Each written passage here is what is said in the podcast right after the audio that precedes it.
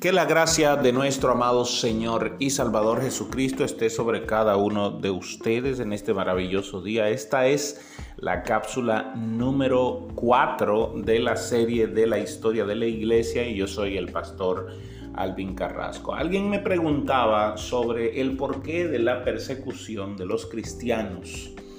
Eh, y hay varias razones. Una de las más notables es que el cristianismo estaba derrumbando lo que el judaísmo había construido por tantos siglos.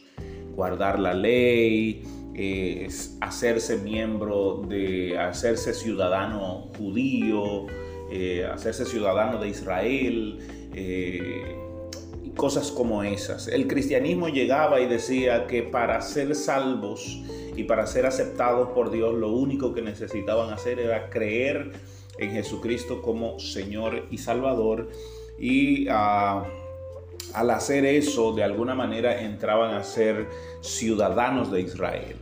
Eh, el olivo injertado que Pablo menciona.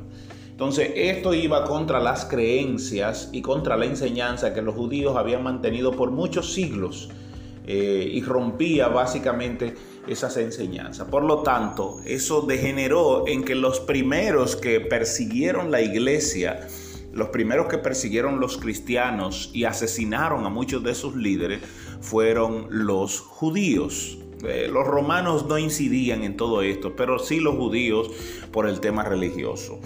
Ya en el año 64, Nerón, eh, la historia cuenta que Nerón, sobre todo el eh, historiador Suetonio, cuenta que Nerón era un despiadado emperador y el que pondría fin a esa dinastía. Esa primera dinastía que gobernó a todo, todo el imperio romano por más de 100 años se conoció como la dinastía Julio-Claudia. Así se conoció esta dinastía y Nerón sería el último eh, emperador de esta dinastía. En el año 64, Nerón, con el deseo de reconstruir la ciudad de Roma y adaptarla a los nuevos tiempos y sobre todo ser reconocido como el gran eh, constructor de Roma, eh, manda a incendiar la ciudad, pero lo hizo de manera oculta, mandó a incendiar la ciudad y eso lo dice Suetonio que es un historiador, habla sobre eso.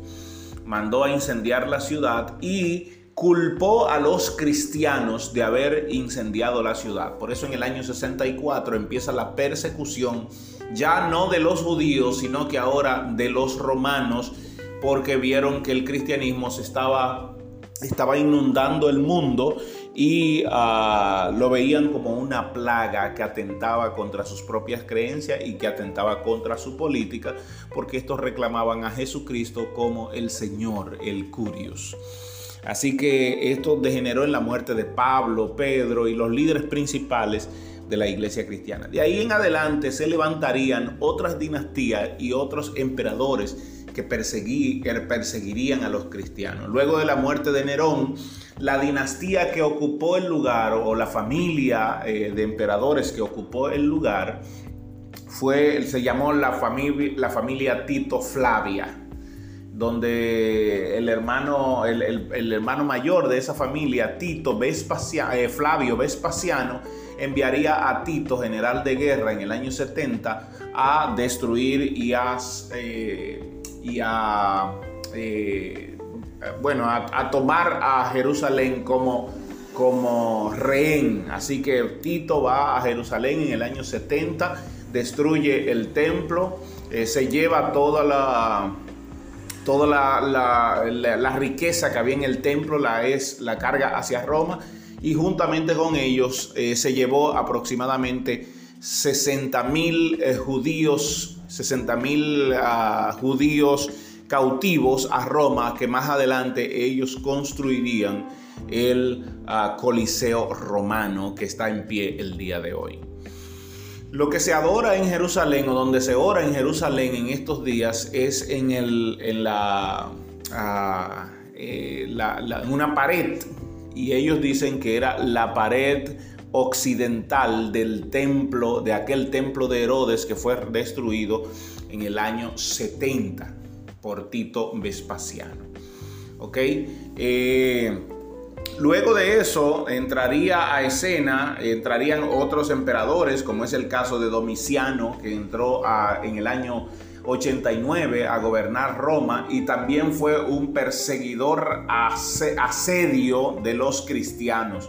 Mató muchos cristianos, luego eh, vendría otro emperador llamado Trajano que también perseguiría y mataría a miles de, cristianos.